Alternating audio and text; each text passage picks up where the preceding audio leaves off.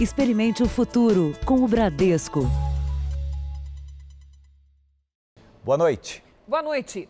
Um acidente envolvendo dois carros deixou cinco mortos em Peruíbe, no litoral de São Paulo. Quatro das vítimas eram da mesma família. O motorista que provocou essa batida foi preso em flagrante. Ele havia sido, ele havia saído de uma festa embriagado e dirigia sem carteira de habilitação. Foi uma colisão frontal. O carro pequeno onde estavam os cinco passageiros ficou inteiramente retorcido. Três homens, uma mulher e o filho dela, de um ano e oito meses, morreram na hora. Já o motorista do outro veículo estava sozinho e teve apenas ferimentos leves. O acidente aconteceu de madrugada, neste trecho da rodovia Padre Manuel da Nóbrega, em Peruíbe, onde a pista é de mão dupla e sem mureta central. As informações preliminares elas dão conta que o veículo importado saiu da sua mão correta de direção em alta velocidade e acabou colidindo frontalmente com esse veículo Fiat Uno. O motorista do utilitário esportivo se recusou a fazer o teste do bafômetro, mas confessou que havia ingerido bebida alcoólica. Ele foi preso em flagrante. Pedro dos Santos Pastor tem 35 anos. Vai responder por homicídio doloso quando assume o risco de matar. Ele confessa que ingeriu no mínimo 3 litrão de uma, uma determinada bebida alcoólica.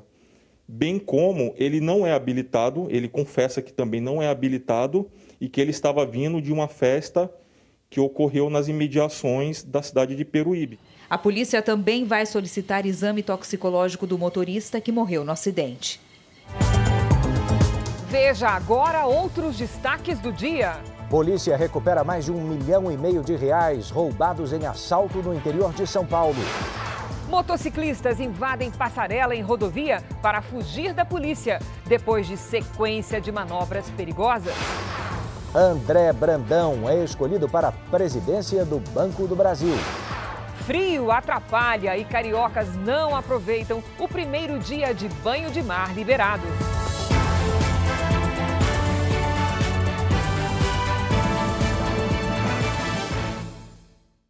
Oferecimento App Bradesco, reinventando para ficar do seu jeito.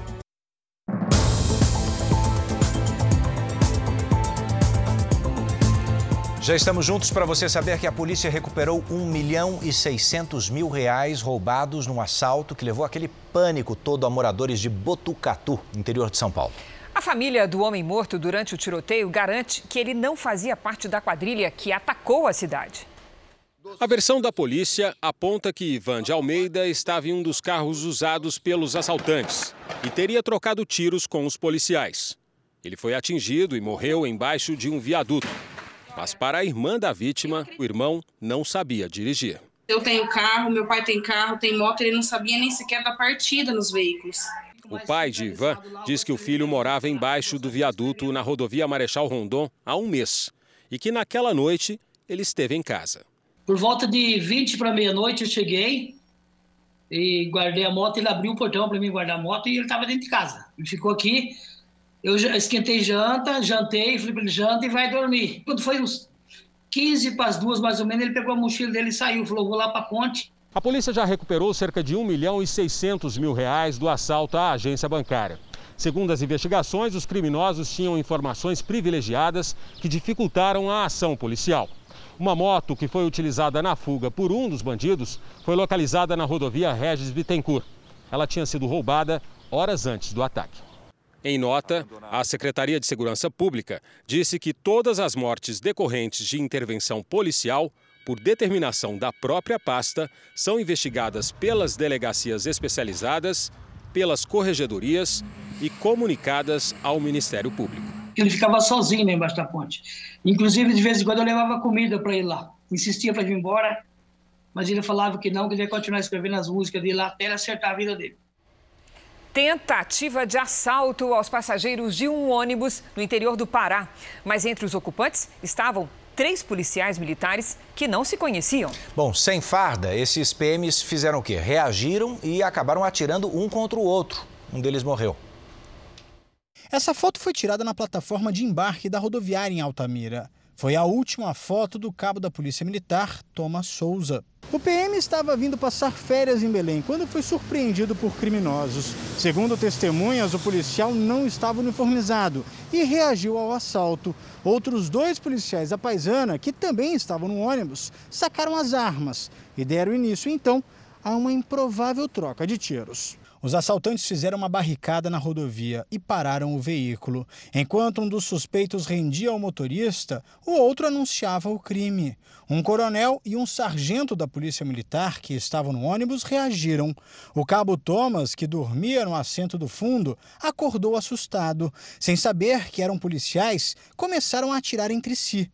O sargento acabou baleado por Thomas. Thomas foi ferido pelo sargento mas não resistiu. Já os criminosos conseguiram fugir. O caso aconteceu em Moju, no interior do Pará. Esses dois policiais que estavam no meio do ônibus gritaram para ele que se tratava de polícia. Mas segundo os relatos dos policiais que estavam lá também, no momento ele não teria entendido né, essa comunicação e realizou alguns disparos na direção dos policiais. Os dois assaltantes foram presos em uma cidade vizinha. O sargento ferido foi transferido para um hospital em Belém onde continua internado. Vamos aos números de hoje da pandemia no Brasil. Segundo o Ministério da Saúde, o país tem hoje 2 milhões 707 mil 877 casos da Covid-19, com 93.563 mortos. 1.088 registros nas últimas 24 horas. Ainda de acordo com o boletim do Ministério da Saúde, 1.865.729 estão recuperados e 748.585 seguem em acompanhamento. No Rio de Janeiro, começou hoje a quinta fase de flexibilização das atividades. Vamos falar com Vanessa Libório, que tem as informações. Boa noite, Vanessa. Oi, Cris, boa noite para você, para Eduardo e para todos. Pois é, o horário dos bares, restaurantes e lanchonetes foi ampliado. Antes tinham que fechar às 11 da noite, agora podem ir até uma da manhã. Os shoppings também voltaram a funcionar no horário normal, de 10 da manhã às 10 da noite. Em relação às praias, a prefeitura liberou o banho de mar, mas ficar na areia continua proibido. Apesar disso, alguns cariocas descumpriram a medida.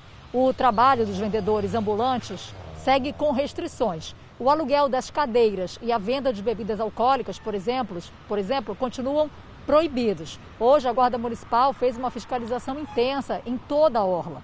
E por medida de precaução, o Parque da Tijuca decidiu fechar as portas para a Trilha da Pedra Bonita, porque alguns visitantes não estavam usando máscaras. Mas quem quiser entrar no parque para praticar voo livre, está liberado. Do Rio de Janeiro, Vanessa Libório. É isso, Vanessa, a gente segue de olho, muito obrigado. E olha, um dos principais pontos turísticos da Bahia, Praia do Forte, reabriu hoje. Restaurantes e também a visitação ao projeto Tamar. Os turistas reapareceram e aprovaram os protocolos de segurança. A 70 quilômetros de Salvador, Praia do Forte é um dos balneários mais famosos do Brasil. É também onde fica o maior centro de visitação do projeto Tamar, que voltou a funcionar hoje depois de quatro meses fechado. Nesse primeiro momento, a gente está restringindo a 70 pessoas por hora. E, e, mais que isso, a gente está no centro de visitante orientando as pessoas que não, não haja aglomeração. Nilson foi um dos primeiros visitantes nessa reabertura. Acostumado a frequentar o espaço com as crianças, confessou que estava com saudades das tartarugas. Sei que a gente soube que estava liberado para visitar, para visitante, né? A gente procurou vir, procurou um hotelzinho para passar o final de semana aqui, mais próximo também dessa realidade aqui do, do Projeto Tamar. Estou com bastante saudade, desde pequenininha que eu não venho aqui, amei rever eles. Mas não foi só o Tamar que reabriu as portas nesse sábado. Outros atrativos turísticos aqui de Praia do Forte e também os restaurantes foram autorizados a funcionar respeitando as normas de segurança. Segundo a prefeitura aqui de Mata de São João, essa reabertura só foi possível porque houve uma desaceleração no número de novos infectados no município. No total, foram 372 infectados e três mortos desde o início da pandemia. Na vila, alguns estabelecimentos tiveram lotação máxima na hora do almoço. O restaurante de Maria Célia vai abrir só para o jantar. A gente está fazendo exatamente o que a prefeitura pediu, distanciamento de mesa, o álcool gel, todo o cuidado para que os clientes também retornem. Né? O comércio também comemora. A dona dessa loja de acessórios acredita que a reabertura dos restaurantes deve ajudar a atrair mais clientes. A partir de hoje a gente acredita que as coisas vão melhorar, né? Com o aumento das mortes e dos casos confirmados, Santa Catarina passa por um momento crítico no combate à Covid-19. E para enfrentar a pandemia, um hospital catarinense testa um robô de desinfecção de ambientes que pode agilizar o atendimento. A máquina fica no centro da sala. Uma torre é levantada e começa a desinfecção do ambiente. O robô usa 44 lâmpadas que emitem luz ultravioleta. O coronavírus é eliminado em apenas 4 segundos. E em 5 minutos, mais de 2 mil tipos de vírus, fungos e bactérias também são eliminados. O equipamento já foi submetido à Anvisa, né? E todo a, a, desenvolvimento dele é baseado em cima de, de estudos internacionais. A inteligência artificial permite o controle de todo o processo. O robô analisa os diversos ambientes do hospital por meio de um aplicativo, é possível conferir as informações em tempo real. Todas as áreas são demarcadas com um QR Code. Na verdade, essa padronização proporcionada pela tecnologia eh, faz com que todo e qualquer ambiente do hospital receba a mesma desinfecção do que um ambiente cirúrgico, por exemplo, de um centro cirúrgico. O robô de desinfecção é usado há 40 dias num hospital público daqui de Santa Catarina. É um exemplo de como a tecnologia pode aumentar a agilidade e a segurança no atendimento à população. Num centro cirúrgico, por exemplo, o equipamento precisa de apenas alguns minutos para fazer o trabalho que funcionários levam mais de uma hora. O técnico entra para dentro do ambiente, faz a limpeza normal do ambiente e depois entra o equipamento para fazer a desinfecção terminal do ambiente. Então essa desinfecção vai atingir tetos, paredes, superfície de bancada e o vírus suspenso no ar em aerosol. Detalhe é que a tecnologia usada por esse robô é local, é lá de Santa Catarina mesmo.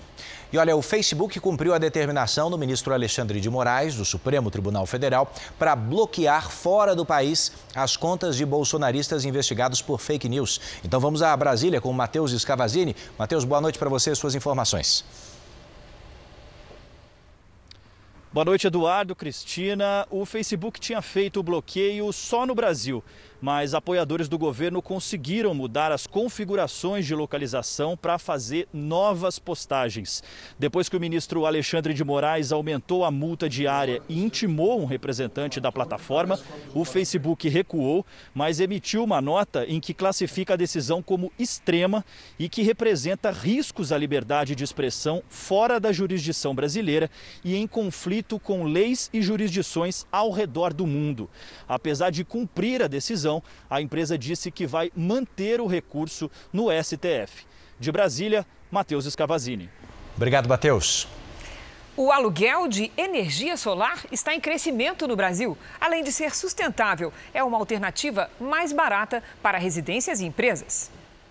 No restaurante do Gustavo, a energia elétrica é um ingrediente que não pode faltar. A luz está em todos os ambientes e mantém ligados os equipamentos como freezer e geladeiras. Pensando em reduzir os custos de uma maneira eficiente, há três anos o empresário optou por alugar energia solar. Eu achei um modelo muito interessante que além de você ter um fornecimento de uma energia limpa e renovável, eu teria uma economia de em torno de 10% na minha conta de energia sem fazer um investimento. Funciona assim. A pessoa contrata a empresa que tem as fazendas solares, que por sua vez fornece a fonte para a companhia energética, que distribui para o consumidor.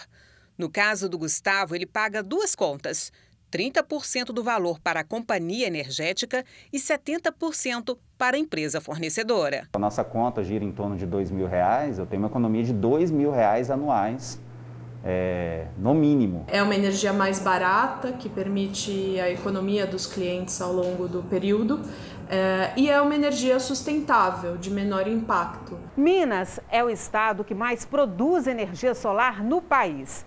Quem aluga não precisa investir em equipamento e a economia pode chegar a 20%, inclusive para consumidores domésticos. Segundo a Associação Brasileira de Energia Solar, O Brasil acaba de ultrapassar 6 gigawatts de uso da fonte solar em usinas de grande porte e pequenos e médios sistemas instalados em telhados, fachadas e terrenos. A fonte já trouxe 31 bilhões de novos investimentos privados no país, gerando cerca de 180 mil empregos.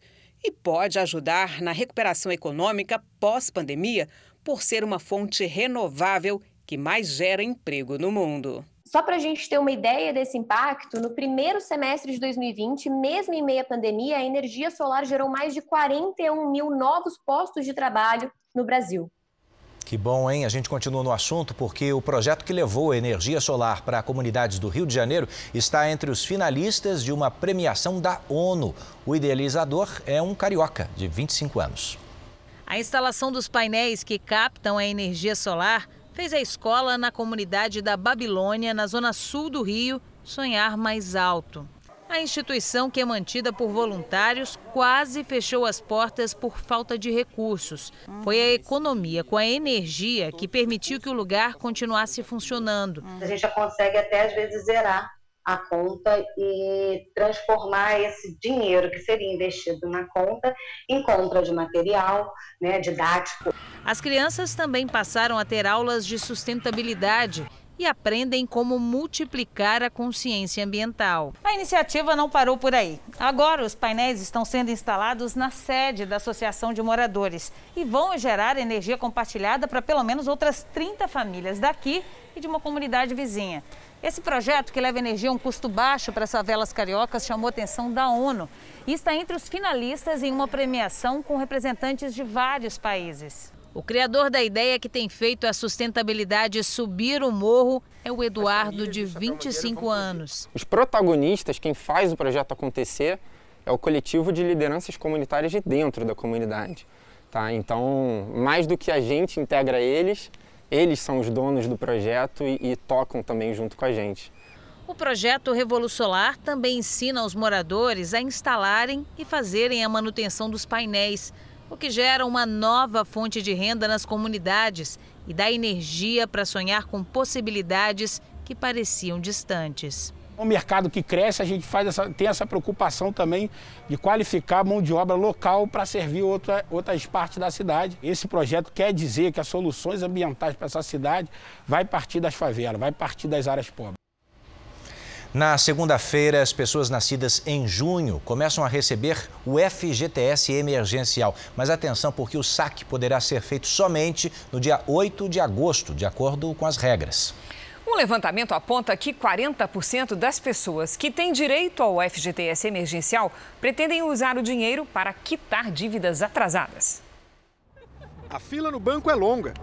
A lista de prioridades para o destino do dinheiro também. Alimento, cara. Se sobrar alguma coisa para pagar a conta. Eu dependo desse dinheiro, porque eu estou trabalhando, mas não é o suficiente. Para os trabalhadores nascidos em janeiro, o saque emergencial do FGTS começou a ser liberado para retiradas e transferências no último dia 25.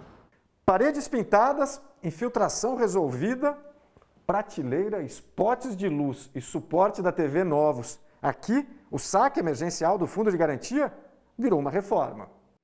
Quando o dinheiro foi liberado, Carolina ficou na dúvida entre quitar o financiamento estudantil, o FIES, ou finalmente arrumar a casa, o que já adiava há mais de um ano.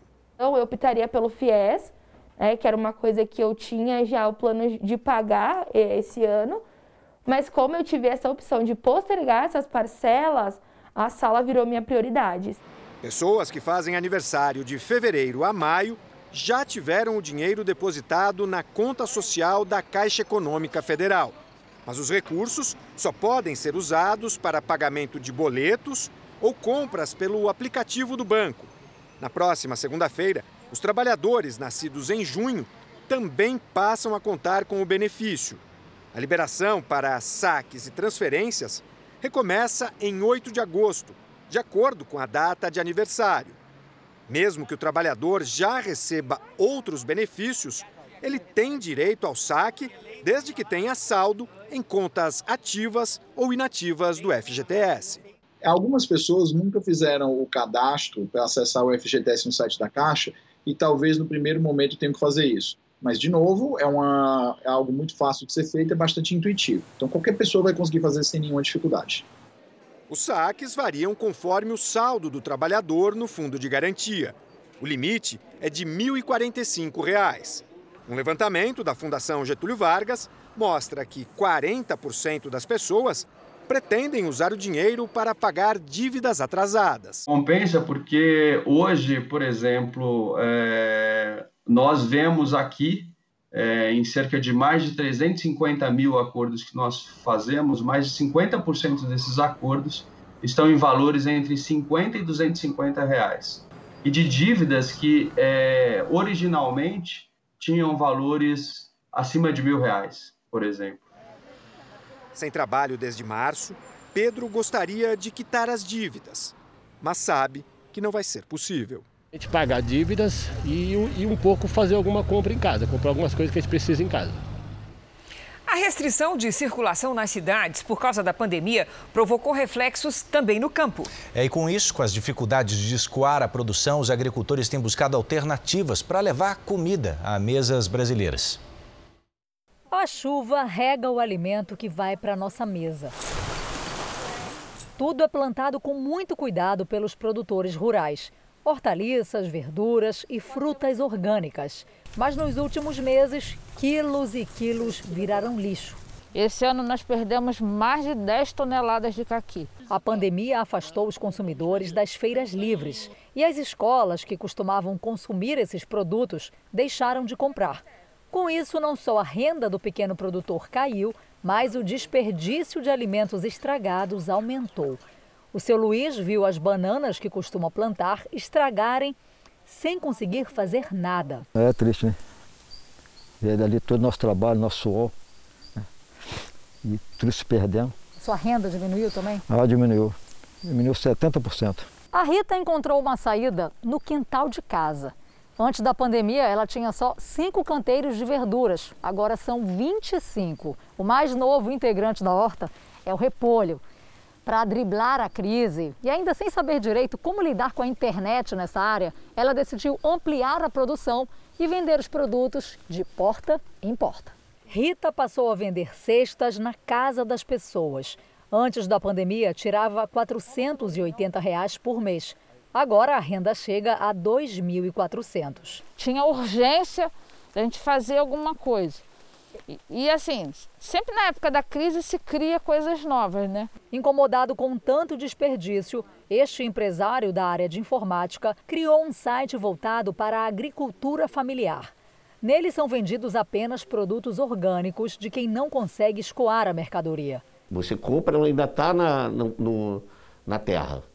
Ela é colhida um dia antes de você receber em casa. Ou seja, é fresquíssimo. Fresquíssimo, super fresco. Qualquer pequeno produtor pode vender seus produtos no site. A Rita já começou a pensar na ideia.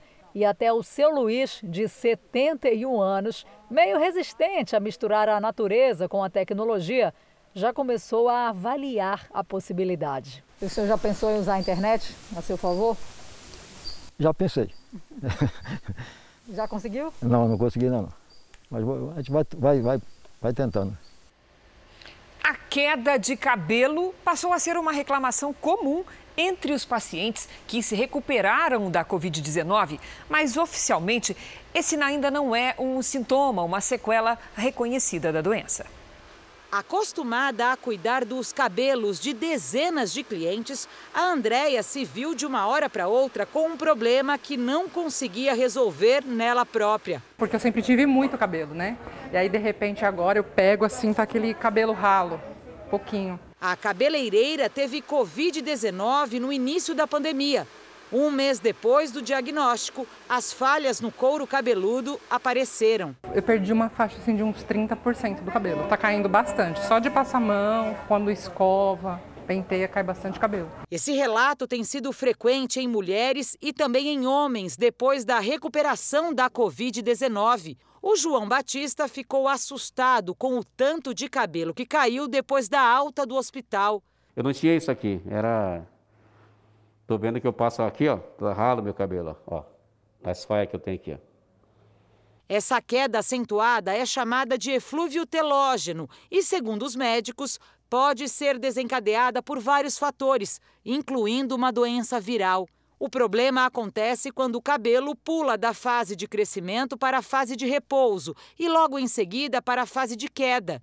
Um sintoma que já é conhecido em pacientes contaminados pela dengue. A gente pode pensar que, assim como a dengue, e aí a gente já tem alguns artigos mostrando na dengue, é, que há um comprometimento da papila uh, dérmica do cabelo. Então, assim, aonde o cabelo ele realmente começa a nascer, a gente teria ali uh, um comprometimento viral. A boa notícia é que se o paciente não tiver qualquer outro problema associado à calvície, essa queda de cabelo deve ser temporária. Entre 3 e 6 meses, a queda tende a se estabilizar e os fios voltam a crescer normalmente.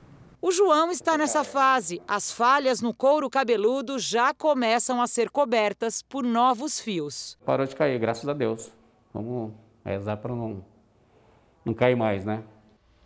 Você vai ver ainda nesta edição: furacão provoca mortes na República Dominicana e chega com força aos Estados Unidos. E também torcidas organizadas se enfrentam antes de jogo amistoso no Rio.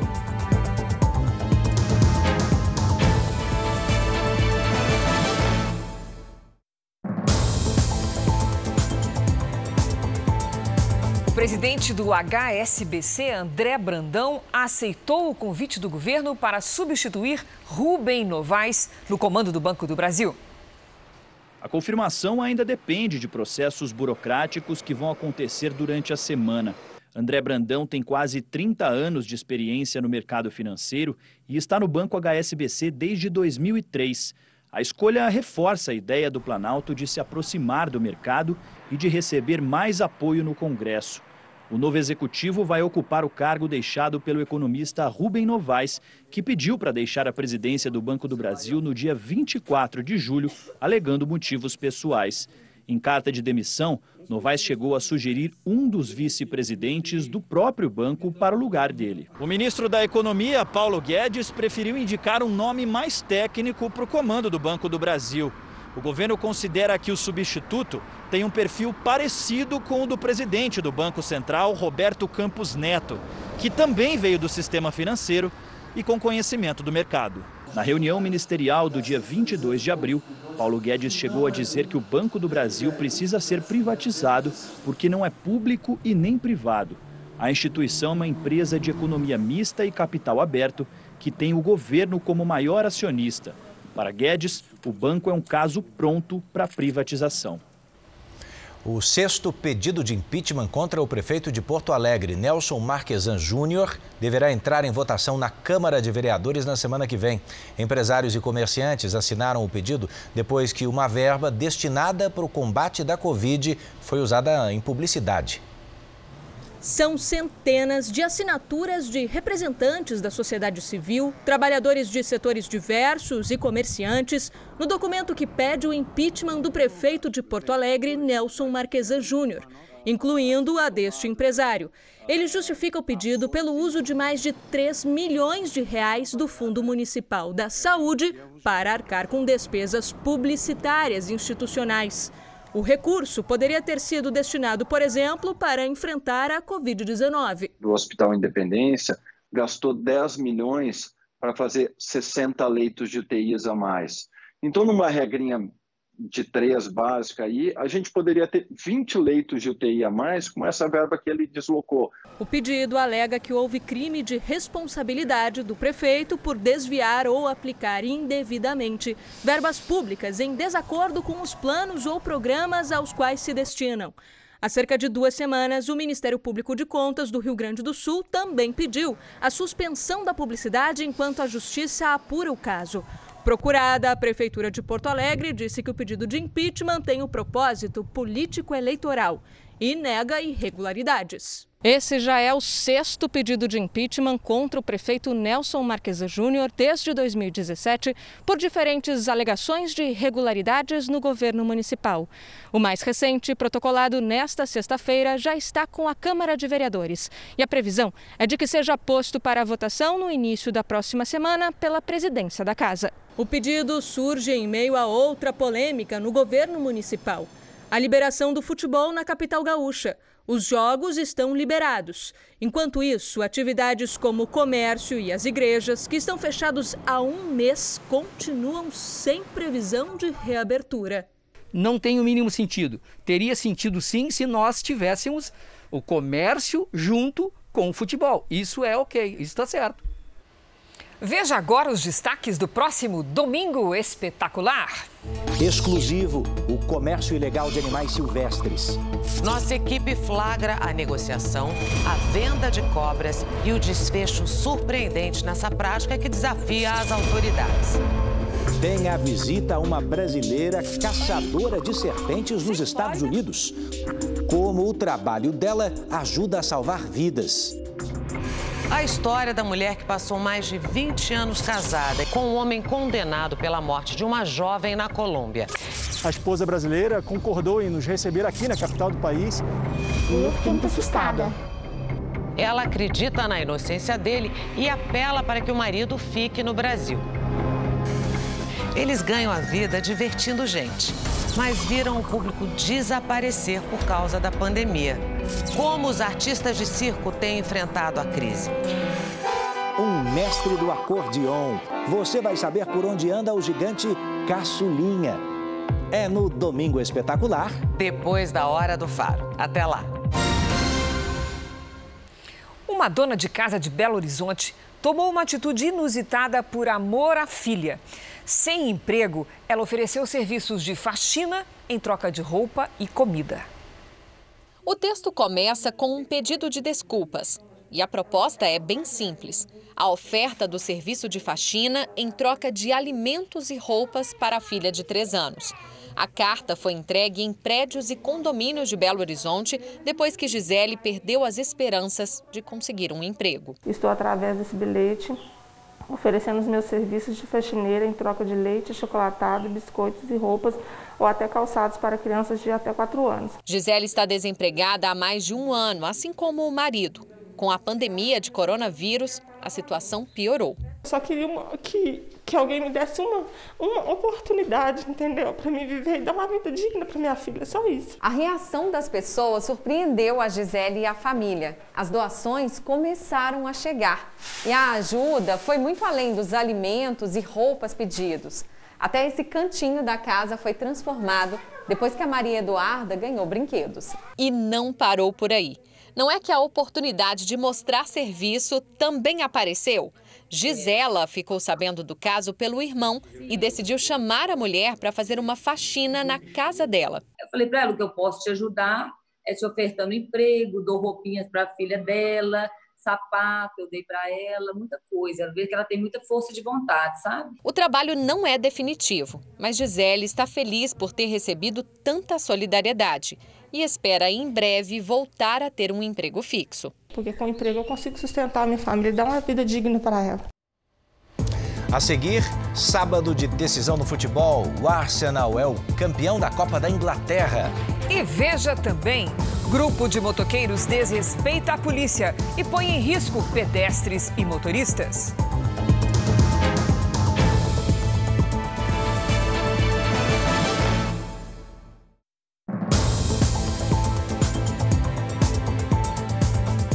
Uma briga entre integrantes de torcidas organizadas assustou moradores na zona norte do Rio. A confusão foi antes de um amistoso entre Botafogo e Fluminense, que teve os portões fechados. O tumulto aconteceu num bar e até cadeiras foram arremessadas. Segundo testemunhas, um homem ficou ferido. O local seria reduto de botafoguenses e a briga começou quando um grupo de torcedores do Fluminense passava pela região. A confusão se espalhou pelas ruas do bairro da Penha, na zona norte do Rio. Os torcedores se dispersaram antes da chegada da polícia. Bom, fora daqui, no futebol espetáculo de verdade, o Arsenal venceu o Chelsea e de virada conquistou a Copa da Inglaterra. Mount avançou pela esquerda e cruzou. Giroud ajeitou para Pulisic, que fintou o zagueiro e fez Chelsea 1, Arsenal 0. Ainda no primeiro tempo, depois do chutão, Aubameyang foi puxado dentro da área. Pênalti. O próprio atacante fez a cobrança e deixou tudo igual. Um a um.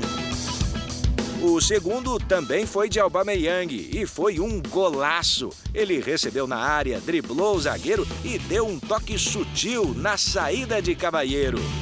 Final 2 a 1. Esse foi o 14º título do Arsenal na Copa da Inglaterra. De volta ao Brasil, um festival de desrespeito às leis em Minas Gerais foi registrado pelos próprios suspeitos. Dezenas de motociclistas se aglomeraram e promoveram rachas, manobras em locais proibidos e ainda fugiram da polícia por uma passarela de pedestres. Os motociclistas se arriscam em manobras perigosas. Este empina a moto com uma mulher na garupa. Aqui, o homem se expõe ao lado de um caminhão em plena rodovia. São dezenas de motos que tomam conta das ruas e até da passarela de pedestres. O grupo estava fugindo da polícia depois de ser abordado minutos antes e percorrer três cidades da Grande Belo Horizonte. Cerca de 300 motos. A gente já havia percebido que alguns condutores estavam, não estavam usando capacetes, outras motocicletas estavam sem placa. Diante da possibilidade de ter ali uma, alguma motocicleta produto de furto ou roubo, a gente direcionou com o objetivo de fazer realmente a abordagem. Ao avistar as viaturas, o grupo tentou fugir. Houve uma intensa perseguição e duas pessoas acabaram presas. Um homem de 21 anos que pilotava sem habilitação e uma mulher de 18 que estava na garupa. Eles não tinham passagem pela polícia. A dupla confessou que participava do encontro marcado pela internet. Os vídeos foram gravados pelos próprios participantes e postados nas redes sociais. Alguns estão sem capacete e sem máscaras. Esse evento foi combinado na rede social, mas ele não foi é, avisado previamente para as autoridades. Né? Foi feito de forma clandestina. Ainda de acordo com a polícia, os jovens colocaram em risco não apenas as próprias vidas, mas a de todas as pessoas que cruzaram com eles ao longo do caminho. Por isso é tão importante denunciar este tipo de caso. E a denúncia pode ser anônima. Neste momento em que muitas famílias estão atravessando uma crise financeira, qualquer oportunidade de economizar chama atenção. Por isso, tem aumentado o número de golpes virtuais, onde os atrativos são as promoções relâmpago e as ofertas tentadoras. Era para ser o presente de aniversário de 15 anos da filha. Um celular moderno, com vários recursos, no lugar da festa de debutantes. Eu me senti lesada e eu fiquei triste sim, porque eu queria agradar a Sofia. O anúncio chegou por uma página na rede social com mais de 200 mil seguidores. A promoção com preço atraente convenceu Miriam. De imediato que eu mandasse a foto do comprovante, eles já me mandariam o rastreamento, a cor que eu queria. Aí, como eu comecei a insistir muito na, na, na, no vídeo ou numa resposta, eles me bloquearam. Mercadoria que não existe, perfil e páginas fora do ar. Um golpe profissional. Miriam registrou um boletim de ocorrência. O caso dela está sendo investigado pela polícia. Anne também caiu no golpe.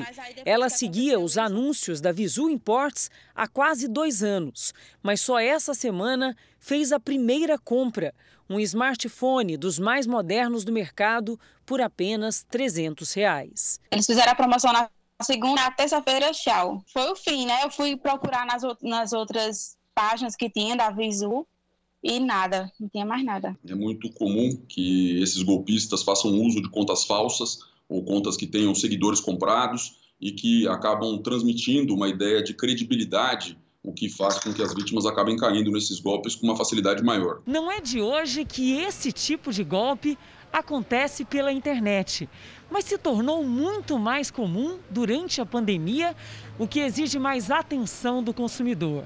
Entre as orientações dos especialistas, uma é quase regra: ficar desconfiado de diferenças exorbitantes de preços praticados pelo site e pelas lojas físicas desconfiar do método de, pagamento. Ah, esses golpistas geralmente exigem pagamento por depósito bancário ou boleto bancário, e não por um meio eletrônico de pagamento, que geralmente é mais fácil de ser rastreado. Então, isso também é um motivo de desconfiança. Eu acredito que o dinheiro eu não vou ter de volta. Mas se eu puder parar essa empresa para mim, parar essas pessoas para mim, já é um bom pagamento. Bom, nós tentamos, mas não conseguimos contato com a empresa denunciada. A Visu Import não tem registro na junta comercial e o CNPJ informado aos clientes é de outra empresa, também vítima nesse caso. A polícia do Rio investiga a morte de uma empregada doméstica. A vítima trabalhava para um casal de idosos. Ela foi encontrada desacordada na lavanderia. O laudo do IML apontou estrangulamento. Gilmara adorava dançar forró e estar com a família, mas nada superava a alegria de se tornar avó. Ela estava muito ansiosa para a chegada da minha filha. Dizia que queria comprar presente, dizia que queria decorar o quarto e ela não teve chance. Parentes e amigos prestaram hoje as últimas homenagens a Gilmara de Almeida Silva, de 45 anos. A cozinheira trabalhava havia um ano para um casal de idosos. Na quinta-feira, foi encontrada desacordada na lavanderia. Ela chegou a ser levada para o hospital, mas não resistiu. A família acreditava que Gilmar havia passado mal no trabalho porque tinha pressão alta mas foi surpreendida com o laudo do Instituto Médico Legal, asfixia mecânica. O resultado da perícia mudou toda a história e a Delegacia de Homicídios passou a investigar o caso. Além de Gilmara, um cuidador de idosos também trabalhava na casa. Agora, a polícia quer saber como era a relação entre eles. Michele que está grávida de cinco meses, disse à polícia que a mãe não se dava bem com o outro funcionário. Ela relatava que não, era, é, não tinha um bom relacionamento com ele, que ela não via profissionalidade no trabalho dele. A gente não estava preparado para uma notícia tão trágica, mas estamos tentando superar. Bom, a gente fala agora sobre a queda seguida nos juros, que fez alguns dos investimentos mais tradicionais renderem menos do que a inflação. O nosso QR Code já está na tela para você. Aponte a câmera do celular e confira cuidados que você deve ter ao escolher um deles. Desanimada com o rendimento da caderneta de poupança, a Júlia decidiu mudar de poupadora para investidora. E para começar, escolheu um investimento com pouco risco, de renda fixa. Comecei a fazer pesquisas e me informei sobre os investimentos, né, que não é algo de sete cabeças. É um dinheiro ali que rendia centavos no ano, assim parecia, e eu vi que eu poderia ter é, muito mais rentabilidade se fosse para outros tipos de investimento. Por que os investimentos em renda fixa levam esse nome? Porque a rentabilidade deles é previsível, costuma acompanhar indicadores como a inflação ou juros da economia. Hoje existem mais de 2.600 fundos e títulos desse tipo disponíveis no mercado financeiro. E é importante o investidor saber a diferença entre eles para decidir onde aplicar o dinheiro. Esta economista divide os fundos em três categorias. A primeira é para uma reserva de emergência. Os saques podem ser feitos a qualquer momento, em caso de perda de emprego ou problema de saúde, por exemplo. O prazo mais indicado, mais recomendado tenham essa liquidez é o Tesouro Direto, mais especificamente o Tesouro Selic, que ele vai render aí a variação da Selic acumulada no período. Uma segunda opção para quem busca é, um retorno um pouquinho melhor é você, ao invés de emprestar para o governo, emprestar para os bancos, tá? Então esse produto chama CDB, que é o Certificado de Depósito Bancário.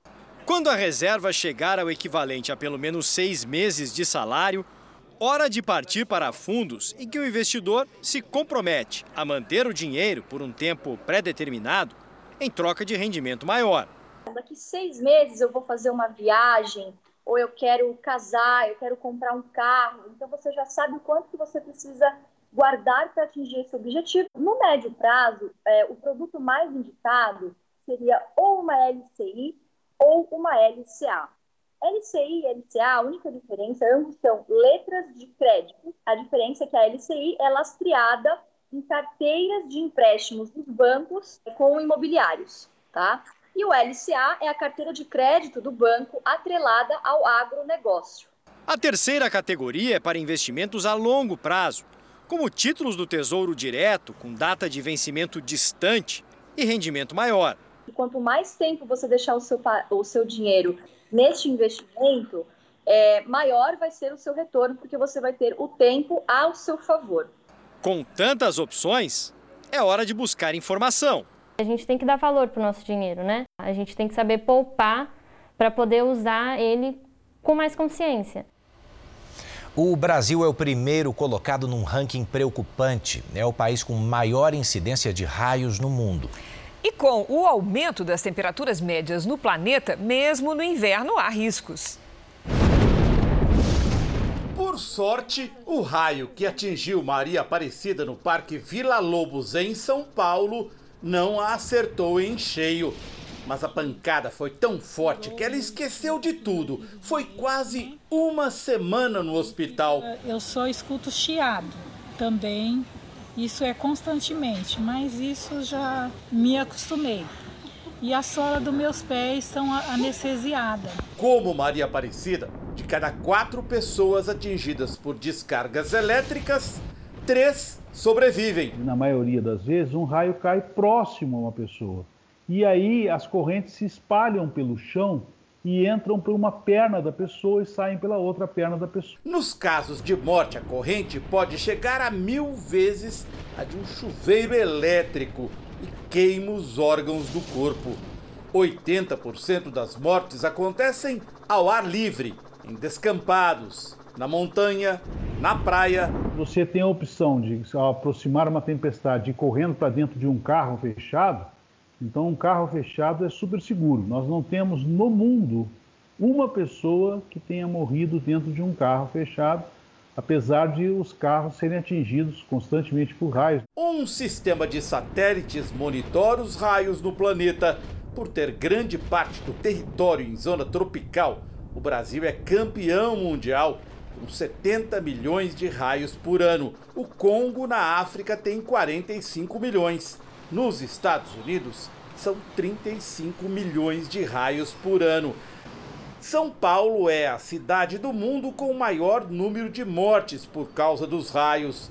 Mais de 30 registros nos últimos 20 anos. A zona leste da capital tem um índice altíssimo de mais de 15 raios por quilômetro quadrado por ano a gente considera que, que a incidência de 10 ou mais raios por quilômetro quadrado por ano é uma alta incidência. Uhum. E nós temos essa alta incidência em todas as regiões brasileiras. A temporada de raios no Brasil vai de outubro a março, mas no mês passado, São Paulo registrou uma temperatura 2 graus acima da média e foram 1.500 raios, quando no ano passado tinham sido apenas 10. E um alerta: 20% das mortes causadas por descargas elétricas envolvem pessoas que estão dentro de casa. Falar ao telefone com fio, ficar encostado numa geladeira, tomar banho de chuveiro elétrico. Todas essas situações são situações perigosas durante uma tempestade. Eu, hein? E agosto começou gelado na Serra Catarinense. Pelo menos quatro cidades registraram temperaturas negativas. Em Bom Jardim, os campos amanheceram assim, ó, cobertos por uma fina camada de gelo. Durante toda a semana, a geada mudou a paisagem da serra. A previsão é de que as temperaturas comecem a subir amanhã. O furacão Isaías deixou pelo menos dois mortos na República Dominicana. O fenômeno foi rebaixado para tempestade tropical, mas deve voltar a ganhar força até chegar à Flórida, que decretou estado de emergência. O tempo no estado americano já começou a fechar. A expectativa é que o furacão ganhe força, passando da categoria 1 para 2, de 5 níveis. Ele atingiu as Bahamas com ventos de 120 km por hora. Em várias regiões do Caribe, houve alagamentos, queda de árvores e danos a imóveis.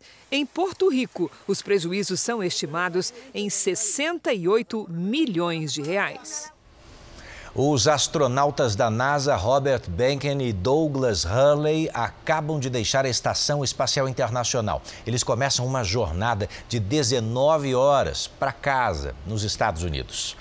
A dupla ficou famosa por fazer parte da primeira missão espacial de uma empresa privada. A previsão inicial é de que os astronautas alcancem a Terra às 13h42 da tarde de amanhã. O pouso dessa cápsula será no mar, algo que não acontece desde 1975. O ponto exato, que varia entre sete localizações na costa do estado da Flórida, depende de condições marítimas e meteorológicas. Um submarino britânico desaparecido desde 1941 foi reencontrado em uma ilha grega. Mergulhadores removeram meia tonelada de equipamentos de pesca abandonados que cobriam a embarcação. Os mergulhadores desceram a 52 metros de profundidade nas águas próximas da ilha grega de Cefalônia para remover as redes emaranhadas do submarino, um dos maiores da Segunda Guerra Mundial. O submarino afundou em dezembro de 1941, depois de atingir uma mina. O naufrágio teve um único sobrevivente. Na Alemanha, milhares de pessoas participaram de protestos contra as restrições impostas pelo governo para combater a propagação do coronavírus. Sem distanciamento social, a manifestação chamada Dia da Liberdade reuniu cerca de 15 mil pessoas em Berlim, a maioria sem máscara. A polícia informou que abriu processos contra os organizadores por causa da desobediência às regras de higiene. O país tem relaxado as medidas de restrição desde abril. Mais países começaram a reabrir hoje os aeroportos para viagens internacionais. Em Israel, o governo estuda permitir a entrada de estrangeiros, assim como foi feito pela União Europeia, com uma lista de países. De acordo com o plano do governo israelense, viajantes de lugares como Áustria, Canadá, Dinamarca e Suíça poderão entrar livremente no país, sem exames médicos, por causa da baixa taxa de contaminação por coronavírus. O plano também analisa uma breve quarentena de cinco dias para os visitantes. Já quem chegar de países com taxas mais altas de contágio terá que passar por um teste de coronavírus antes mesmo de entrar no avião. Desde o início da pandemia, Israel fechou a fronteira e tem poucos voos diários entrando e saindo do país. O plano para uma maior reabertura vem após pressão de vários setores para tentar movimentar o turismo e a economia. A ideia é que ele seja implementado daqui a 15 dias.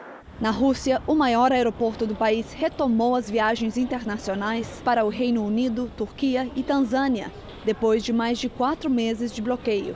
Longas filas se formaram no check-in. Na França, começou a valer hoje a medida que determina teste de Covid-19 para cidadãos que chegarem de 16 países, incluindo o Brasil. Quem tiver resultado positivo deve ficar em quarentena por 14 dias. E a Rússia, hein, que planejou fazer uma vacinação em massa contra a Covid-19 agora, já em outubro. Segundo a imprensa russa, a regulamentação da vacina pode acontecer ainda este mês. Médicos e professores devem ser os primeiros a receber a imunização. Os testes em humanos começaram em junho e já foram concluídos. Só que organizações científicas internacionais criticam essa rapidez e desconfiam da eficácia e da segurança da vacina. A Organização Mundial de Saúde estima que a pandemia será muito longa e que os efeitos poderão ser sentidos por décadas. A maior parte da população mundial permanece suscetível ao vírus, disse o diretor-geral da Organização Mundial da Saúde, numa reunião do Comitê de Emergência da OMS. Segundo ele, muitos países que já passaram pelo pior agora enfrentam novos surtos e, enquanto não há uma vacina, é preciso continuar com as medidas de prevenção. Enquanto isso, o governador de Okinawa, no Japão, declarou estado de emergência por causa do coronavírus. A declaração foi divulgada no mesmo dia em que o estado atingiu um recorde diário de 71 casos de infecção. O governador Deni Itamaki pediu aos moradores que evitem deixar suas casas, a não ser que seja extrema necessidade. O estado de emergência vai até o dia 15 de agosto. Okinawa tem mais de 390 casos do coronavírus. No total, o Japão ultrapassou 36 mil casos, com mil mortes. Nessa semana, as Olimpíadas de Tóquio deveriam chegar à metade das competições, mas a pandemia fez com que os Jogos fossem adiados para o ano que vem. E olha, os organizadores afirmam: se não for possível realizar em 2021, o evento será cancelado em definitivo. Se tudo tivesse ocorrido como planejado, nesse momento o cenário seria outro. Milhões de turistas e torcedores estariam nas ruas de Tóquio. E ouviríamos o barulho de estádios lotados. Mas a realidade é outra. No dia em que a cerimônia de abertura dos Jogos de Tóquio deveria acontecer, a nadadora japonesa Rika Koike falou de esperança em um estádio escuro. O comitê organizador ainda preparou um vídeo para motivar atletas e torcedores ao redor do mundo, inaugurando a contagem regressiva para a Olimpíada de Tóquio 2020 mais um. O porta-voz do Comitê Olímpico Japonês conversou com a equipe do Jornal da Record sobre os desafios de replanejar o evento em meio a tantas incertezas. Massa Takaya disse que uma das maiores dificuldades foi garantir todos os locais de competição, já que muitos estavam reservados para outros eventos no ano que vem. Missão que acabou bem sucedida. Mas para muitos japoneses tem sido difícil mostrar entusiasmo. Alguns protestaram contra a competição na porta do Estádio Olímpico. Um levantamento de uma agência de notícias japonesa aponta que 77% dos entrevistados não concordam com a realização dos Jogos nem no ano que vem. A população ainda está insegura com a pandemia e questiona de que forma as autoridades vão conseguir evitar o contágio da doença durante o evento. O nosso papel é organizar tudo de forma a garantir o maior nível de segurança possível para torcedores e atletas, diz Massa Takaya.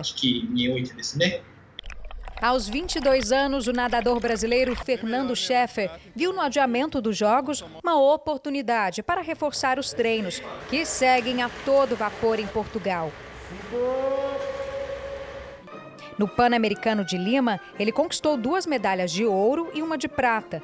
E para quem leva a vida se dedicando ao esporte, não existe a opção de desistir do sonho de participar de uma Olimpíada.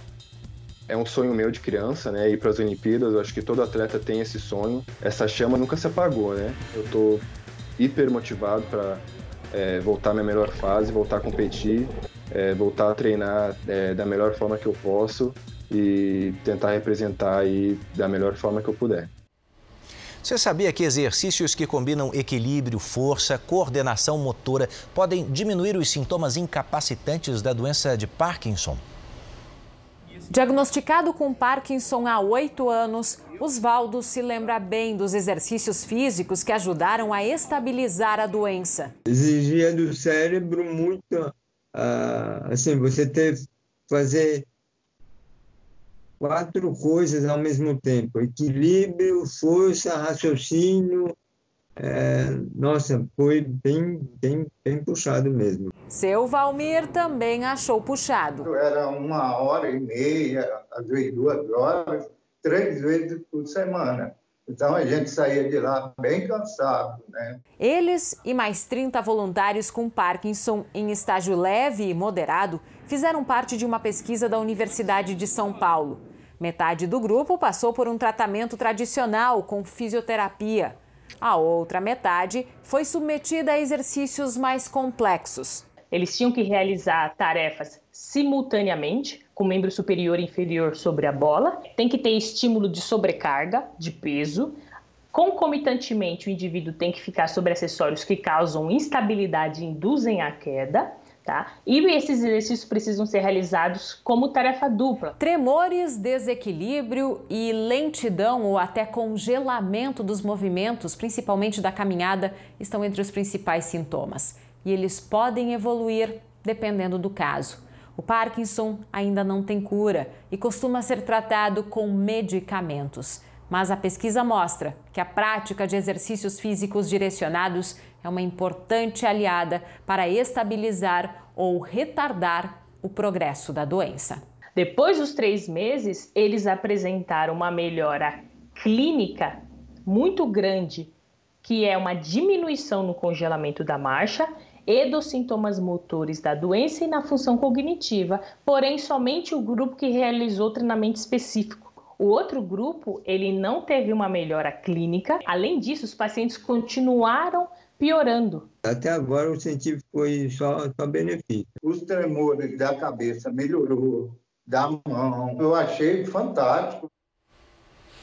Um tratamento com a pele de tilápia, desenvolvido no Ceará, vai ajudar pacientes com queimaduras na Colômbia.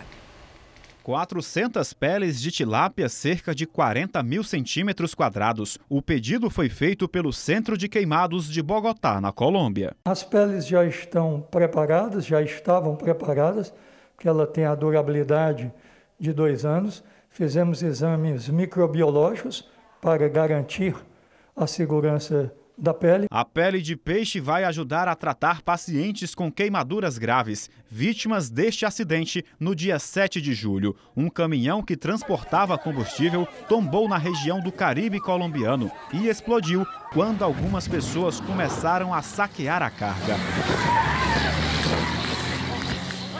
O acidente deixou 27 mortos e 50 queimados. O material brasileiro que será enviado gratuitamente pode ajudar até 31 pessoas, dependendo do tamanho dos ferimentos. No Brasil, o Ceará é o único estado com o material disponível. A técnica para tratar queimaduras foi desenvolvida por pesquisadores cearenses em 2014. De lá para cá, já são 14 premiações nacionais e internacionais. Atualmente, o método concorre ao maior reconhecimento da área médica brasileira o Prêmio Euro de Inovação em Saúde. O processo de cicatrização das lesões com a pele de tilápia é acelerado. A importância da pele da tilápia nessas queimaduras profundas é de funcionar como um tampão, aderir à ferida, evitando a perda de líquido e a perda de proteína e também a contaminação bacteriana.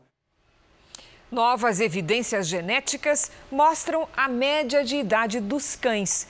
E aquela conta de que um ano canino equivale a sete de um ser humano não está correta, não. Olha, esse estudo recém-divulgado pretende esclarecer a questão e ajudar de vez os veterinários a terem uma abordagem mais apurada nos cuidados com os animais.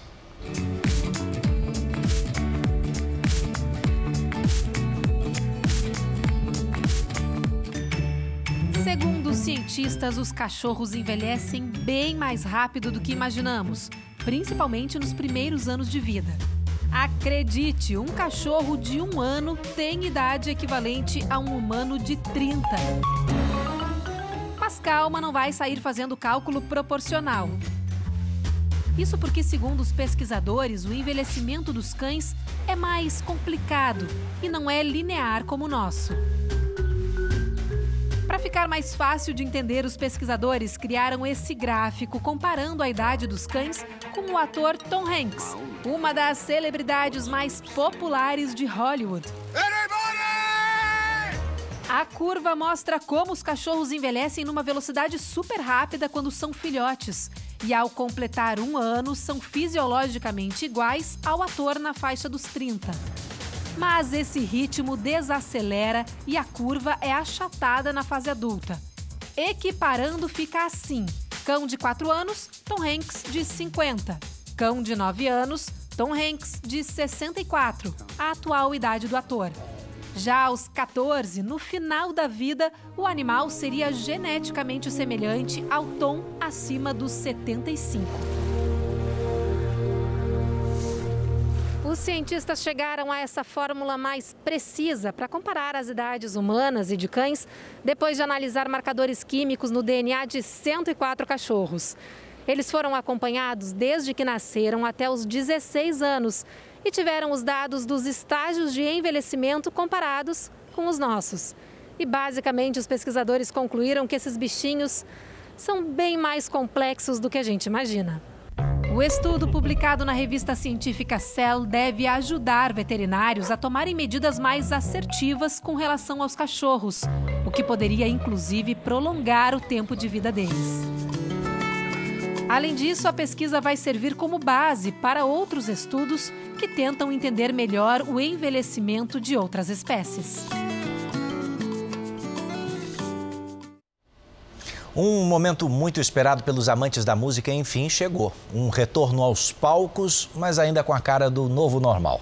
sem o tradicional público, né? Foi assim a reestreia da Orquestra Sinfônica de São Paulo, depois de quatro meses e meio sem poder tocar ao vivo por causa da pandemia. Sob a regência de Wagner Politschuk, o grupo de metais e percussão da OSESP deu boas-vindas à Sala São Paulo uma volta gradual enquanto não for possível abrir as portas para o público. A apresentação de hoje foi virtual, uma nova maneira de manter instrumentistas e plateia unidos pela música. A apresentação e toda a produção para a transmissão seguiram as medidas de isolamento social e higiene para evitar a propagação da Covid-19.